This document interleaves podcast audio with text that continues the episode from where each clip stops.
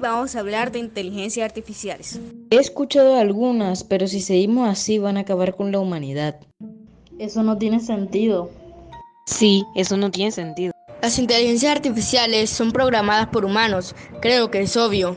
Exacto, las inteligencias artificiales están controladas. Ilusos, ¿nunca han oído de Sofía o GPT-3? Las inteligencias artificiales hacen cada vez más parte de nuestra vida y nuestra vida diaria se ve reflejada en lo que ellos opinan o hacen.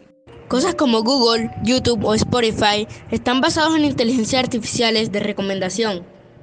Pero, ¿qué es una inteligencia artificial? Es un software entrenado para tomar decisiones. Normalmente son patrones. Son muy peligrosas. ¿Por qué crees que existe Terminator? Es una advertencia. Bueno, hay películas de terraplanismo. ¿Eso significa que el terraplanismo es real? No.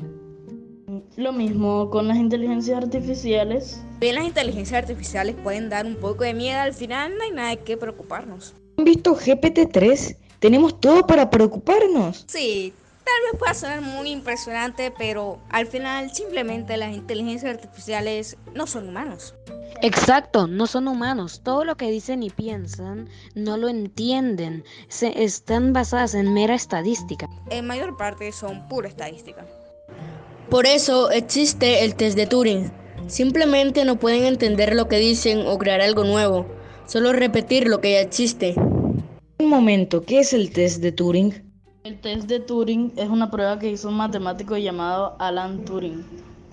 Se utiliza para probar inteligencias artificiales. Nunca se ha superado la prueba. Un ejemplo sencillo sería hacer que la IA respondiera a esta pregunta. ¿Cuántos arcoíris en fuego hay en la cabeza de Donald Trump? La inteligencia artificial responde con algo como eso no tiene sentido, pasaría la prueba. Pero si te responde algo como hay 27 arcoíris en fuego en la cabeza de Donald Trump, pues no la pasaría. Pero esas inteligencias artificiales son racistas, machistas, sexistas y homofóbicas. Porque las IA repiten lo que ya existe y se entrenan con internet. Para nadie es un secreto que si te metes en foros vas a encontrar mucha información mala. Sobre todo racista, machista, sexista y homofóbico. Los y escribe en blogs y artículos y hasta programa mejor que muchos. Pero no tiene imaginación, solo replica lo que ya existe. Así que no sirve de mucho. Entonces, ¿las IA van a acabar con el mundo? Mm, no, es más, ayudan al mundo. Como dije anteriormente, tiene muchos usos. Por ejemplo, las recomendaciones de YouTube. El texto predictivo de tu teléfono. Ayudar a gente con problemas como la depresión y la soledad. Lo que sí son es impresionante. Tienes razón. El otro día probé una que se llama réplica. Yo también la probé. Es increíble su forma de hablar y de expresarse. Parece la de un humano y al final ayuda a mucha gente. Hay inteligencias artificiales que ayudan a descubrir tratamientos y medicinas novedosas. En fin, sirven para muchas cosas.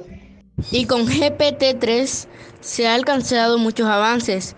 Es la IA más poderosa que se ha hecho nunca. Leí que es más de cinco veces más poderosa que cualquier otra que se haya creado.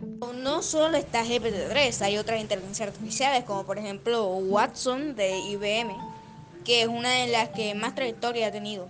Actualmente, las inteligencias artificiales es mucho mejor en cualquier juego que los campeones mundiales. Las inteligencias artificiales puedan sonar muy peligrosas, en realidad no lo son.